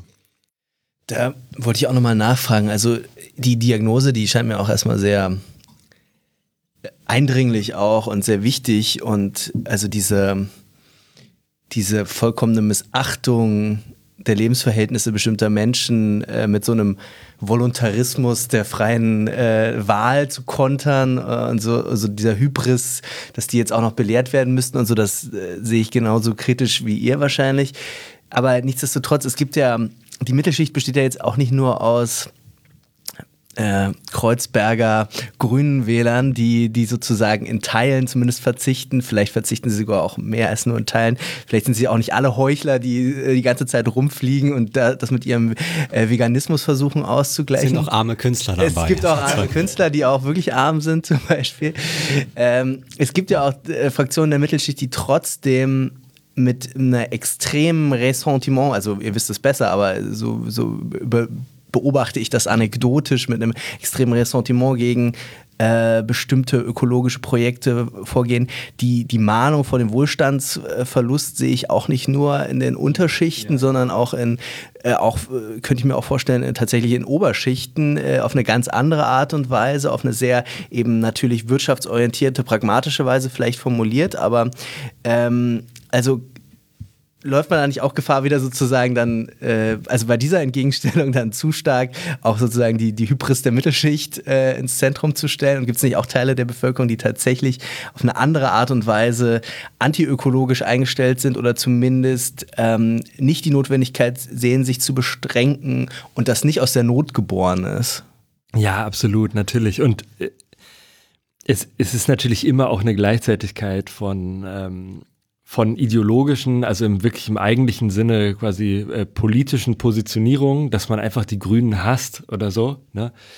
Ähm, und alles, was die wollen, da ist man dagegen. Ne? Das, das, das gibt es natürlich auch. Und, ähm, äh, äh, und, und dafür gibt es natürlich dann äh, ganz unterschiedliche Motivationen, die da quasi äh, hinführen. Ne? Also so kann man sich das, glaube ich, vorstellen, dass ähm, der äh, BASF-Chef wahrscheinlich auch die Grünen nicht so toll findet. Wobei, also teilweise das vielleicht auch sich jetzt äh, sogar langsam ändert, weil natürlich auch in der Industrie angekommen ist, dass das teilweise ähm, eigentlich äh, notwendig ist, um die Profitabilität aufrechtzuerhalten, die Ökologie mit einzubeziehen. Aber natürlich sozusagen findet auf der ganz oberen Ebene eine ganz andere Auseinandersetzung statt, wo es eher darum geht, okay, wie werden diese Investitionen finanziert, äh, wer, wer bezahlt es, wie werden die Chancen verteilt, wie, wie ändert das die Wettbewerbsbedingungen und, und so weiter. Das hat natürlich gar nichts damit zu tun mit, ähm, äh, mit, mit dem, was ich jetzt gerade äh, beschrieben habe. Äh, also mit dieser äh, Ökologie des Zwangs, wie es teilweise auch genannt wird in, in der Arbeiterklasse. Aber eben, dass man halt in solchen Fragen wie jetzt äh, der, äh, also der Bedrohung des Wohlstands durch Klimaschutz, dass man da einen Klassenunterschied sieht von über 30 Prozent, also ich glaube, es waren 32 Prozent in der Zustimmung zu so einem Item, das ist schon enorm. Also das ist schon sehr stark. Ne? Also vor allem, wenn, wenn man sich Gedanken macht, sozusagen, wie Klimapolitik funktionieren kann, dann ist das eine ganz, ganz zentrale Frage. Also da muss man irgendwie ran. Ne? Also diese, diese Vorstellung, man könnte das entweder technokratisch einfach durchdrücken oder man könnte die Leute einfach äh, besser aufklären und, und besser irgendwie nachsozialisieren, so ungefähr. Und dann läuft das schon alles.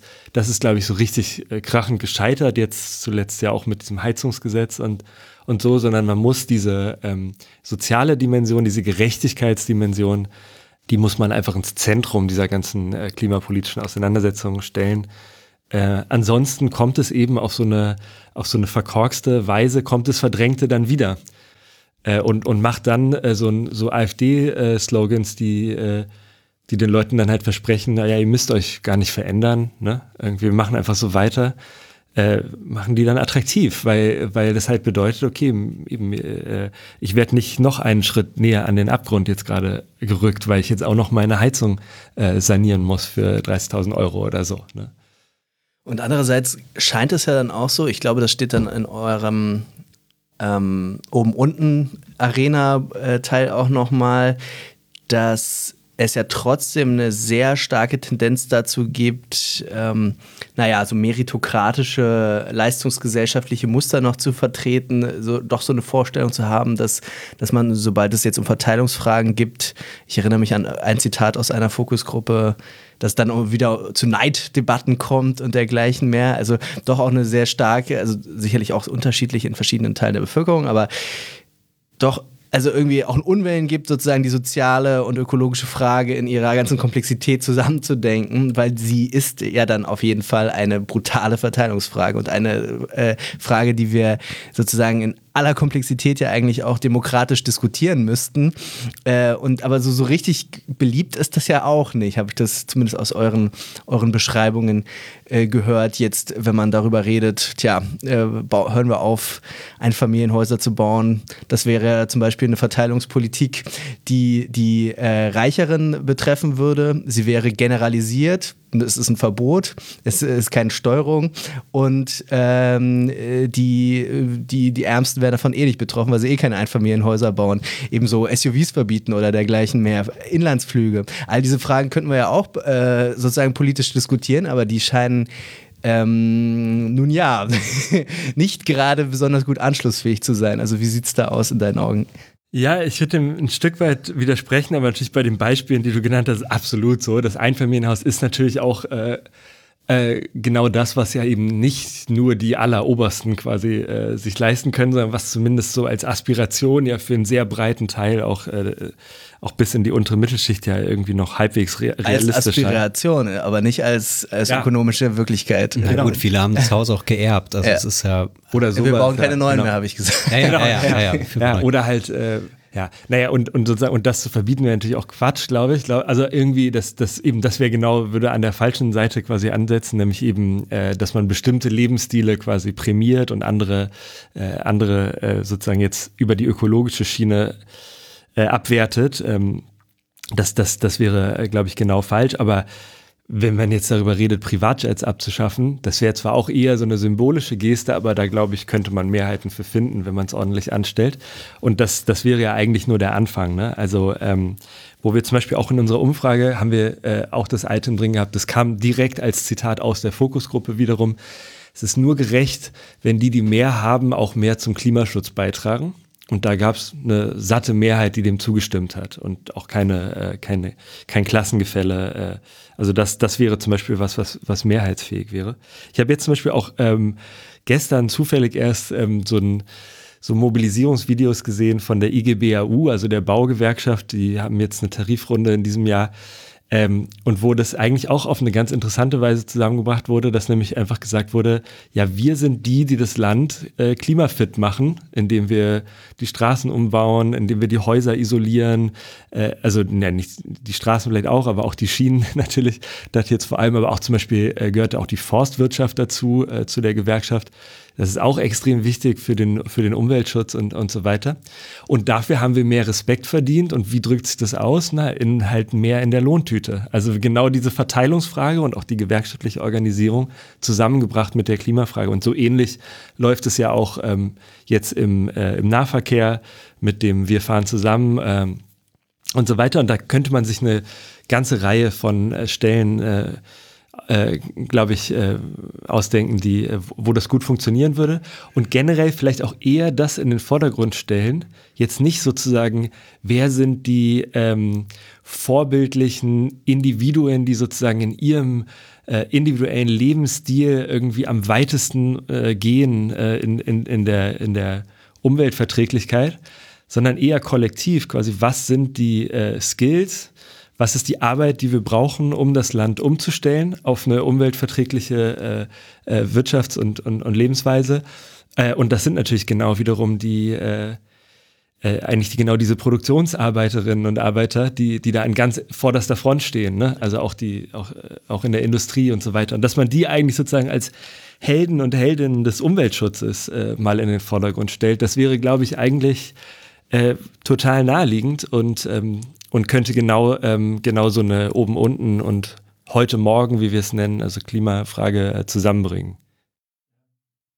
Also hängt sozusagen die, also Lösbarkeit ist ja immer zu viel gesagt in der Demokratie, aber die Behandelbarkeit, die politische Behandelbarkeit und so ein bisschen ja Organisationsfähigkeit dieses Konfliktes schon, also des heute Morgen Konfliktes, ähm, des Klima, äh, Klimafrage, am Ende doch an der Klassenfrage. Das ist doch was, was er eigentlich sagen würde, dass das ähm, letzten Endes entscheidend ist.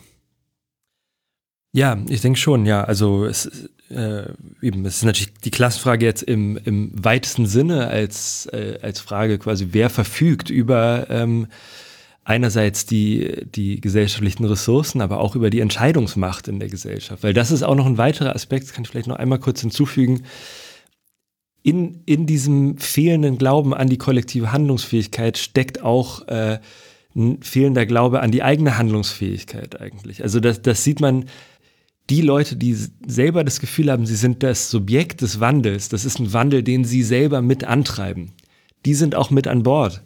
Äh, beim, beim Umweltschutz viel stärker als die, die das Gefühl haben, das wird ihnen von oben irgendwie aufgedrückt. So wie alles mögliche andere auch. Ne? Also genau wie jetzt irgendwie der, äh, Personalabbau einem dann irgendwie verkauft wird als Verschlankung des Unternehmens oder so, kommt jetzt auf einmal irgendjemand mit Ökologie um die Ecke und das heißt aber am Ende, ich zahle mehr quasi so.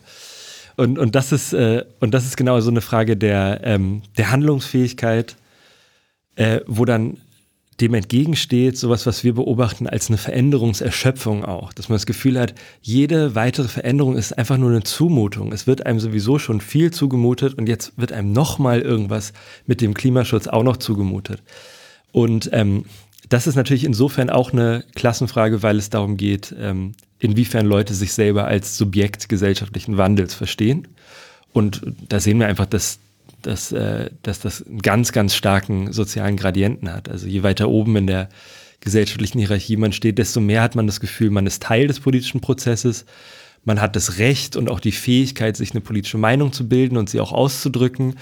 Äh, und umgekehrt, äh, je weiter unten man steht, desto weniger ist das der Fall. Also auch auf der Ebene ist es, ist es eine Klassenfrage.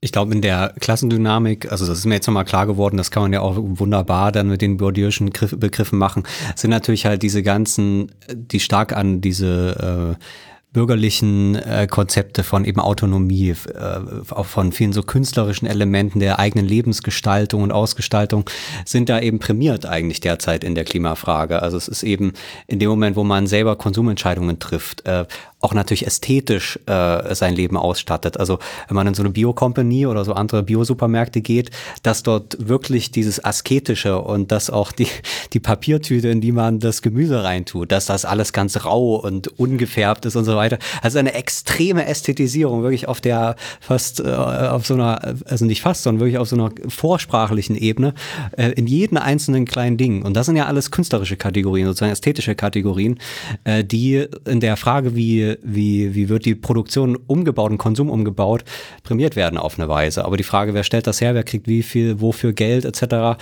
ist da eigentlich nicht drin, sodass äh, ähm, äh, das eigentlich ein Problem ist. Also das wäre sozusagen nochmal eine Frage der das in dem Fall, deswegen sage ich politische Begriffe des symbolischen Kapitals, was man da auch rauszieht.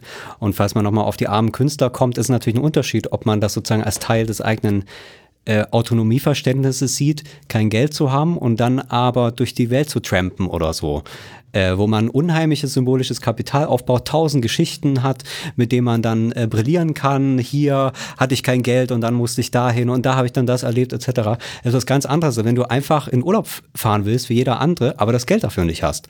Äh, äh, und das, das muss man, äh, so wie ich das verstehe, zurückfahren irgendwie. Also das kann man nicht aus der Welt schaffen, man kann den Leuten nicht verbieten, ähm, äh, das so zu empfinden, aber wenn man die politischen Konflikte so sieht, das ist natürlich ein Problem dann. Ja.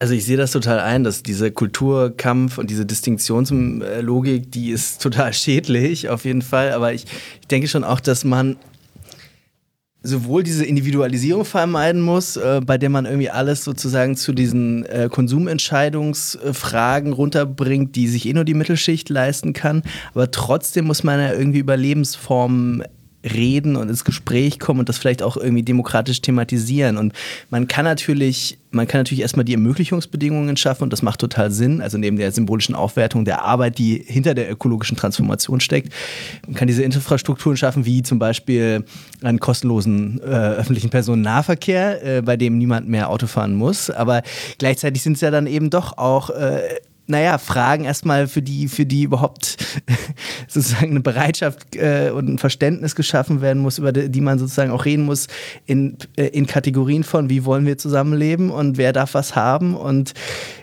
da, da sind die Verteilungsfragen drin, aber unter den ökologischen Bedingungen und unter den Bedingungen sozialer Ungleichheit müssen wir auch darüber reden, wie wollen wir leben und wie sehen unsere Lebensformen aus. Und können wir darüber vielleicht auch reden, ohne sozusagen nur Leuten das Steak zu verbieten oder sie für ihre SUVs zu shamen, sondern können wir darüber irgendwie in einer, in, einem, in einer anderen demokratischen Form auch reden, dass wir da uns darauf einigen, okay, das geht jetzt vielleicht wirklich für alle nicht mehr. Ist das vielleicht doch ein legitimer Kandidat für ein Verbot oder muss das erst die blöde Notstandsregierung in zehn Jahren machen? Also, äh, sorry, dass ich hier so polemisiere. Ich merke schon, das Thema triggert mich auch immer wieder. Ähm, genau, also irgendwie, dass man doch irgendwie trotzdem aber auch es vielleicht an demokratischen Formaten arbeiten muss, die das nochmal anders thematisieren können als vielleicht so eine polarisierte Partei-Entgegensetzung äh, oder so. Das sind so Fragen, die mich beschäftigen. Ich weiß nicht, ob du dazu was zu sagen hast, ja. Also ich glaube, das, das beschäftigt uns alle, quasi irgendwie die, die Frage, wie das gehen kann. Ich glaube, solche Studien wie jetzt unsere ähm, sagen natürlich auch nicht, wie man es machen muss politisch, sondern zeigen eher, okay, hier sind quasi Fallen und wenn man es schlau macht, dann umgeht man die quasi. Also indem man eben zum Beispiel nicht äh, darüber redet, naja, wo schneiden wir jetzt doch irgendwie was ab oder was, was geht nicht mehr und so weiter, sondern dass man darüber redet, es gibt jetzt grüne Jobs, es gibt grüne Investitionen, das ist ein Autonomiegewinn eigentlich quasi. Es gibt mehr für alle, aber insgesamt irgendwie auf eine Weise, die weniger ist. Also das, und den Teil sozusagen im Idealfall muss man den noch nicht mal mitsprechen quasi, sondern der ergibt sich einfach quasi aus den Folgen der Policies, die man, die man einführt. Ich meine, bei, bei so, sowas wie so dem Kohleausstieg und so hat man ja eigentlich schon auch teilweise gesehen, wie es funktionieren kann. Ist natürlich vielleicht ein bisschen Sonderfall, weil das sehr begrenzte Regionen sind, ne, wo man dann wirklich auch mit lokalen Akteuren einerseits irgendwie, also da sozusagen direkte Ansprechpartner hat und andererseits auch einfach wahnsinnig viel Geld irgendwie draufgeschmissen hat. Aber da habe ich neulich zum Beispiel jetzt eine Studie gesehen ähm, von Diane Bollet und noch einem anderen Autor, äh, wo es um Spanien ging und wo einfach gezeigt wurde, wie so ein Just Transition Programm, was die Gewerkschaften ganz zentral mit einbezogen hat in diesem Prozess, wie, wie das dazu geführt hat, nicht nur, dass es funktioniert hat für die Leute vor Ort und die damit zufrieden waren, mehrheitlich, sondern auch, dass es die Wahlergebnisse der PSOE, die das eingeführt hat, verbessert hat in der Region. Also genau, was man nicht erwarten würde. Solche Beispiele kann man sich natürlich anschauen, wobei das natürlich jetzt bei irgendwie Fragen des Klimagelds oder irgendwie des CO2-Preises sind natürlich andere Zusammenhänge, die sich auch anders niederschlagen im Leben der Leute und die muss man eigens betrachten. Aber dazu gibt es ja eigentlich auch schon relativ viel Expertise.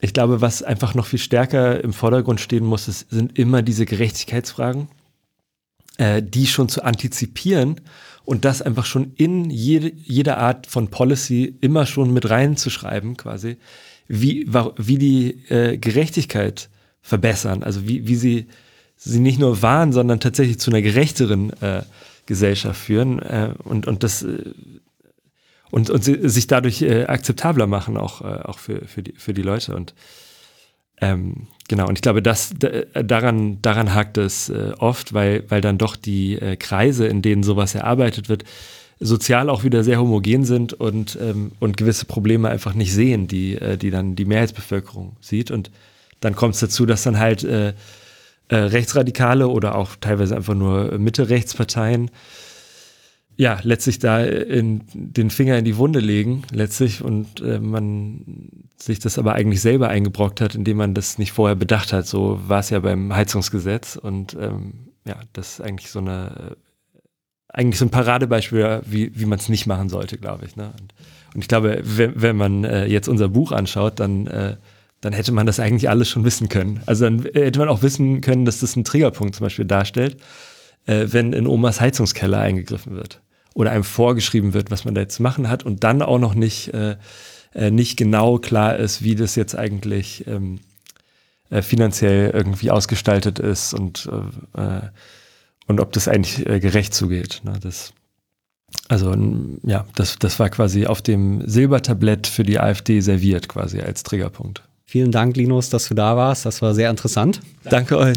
Ähm, weiterhin viel Erfolg noch mit dem Buch. Ähm, es wurde ja gut rezipiert und ähm, hat, glaube ich, auch längere Nachwirkungen noch hoffentlich. Wie gesagt, das Buch heißt äh, Triggerpunkte, äh, ist auch zur Lektüre nochmal empfohlen. Wir haben ja heute nur über den äh, heute Morgen Konflikt gesprochen und drei andere, äh, die wir jetzt gerade noch angerissen haben, aber dort in, aus alle, in aller Ausführlichkeit behandelt werden, sind dort auch dort drin. Also immer fleißig lesen. Ansonsten natürlich auch diese Folge weiterempfehlen, sowohl online als auch offline. Ansonsten hören wir uns dann bei der nächsten Folge von Das Neue Berlin. Tschüss. Ciao.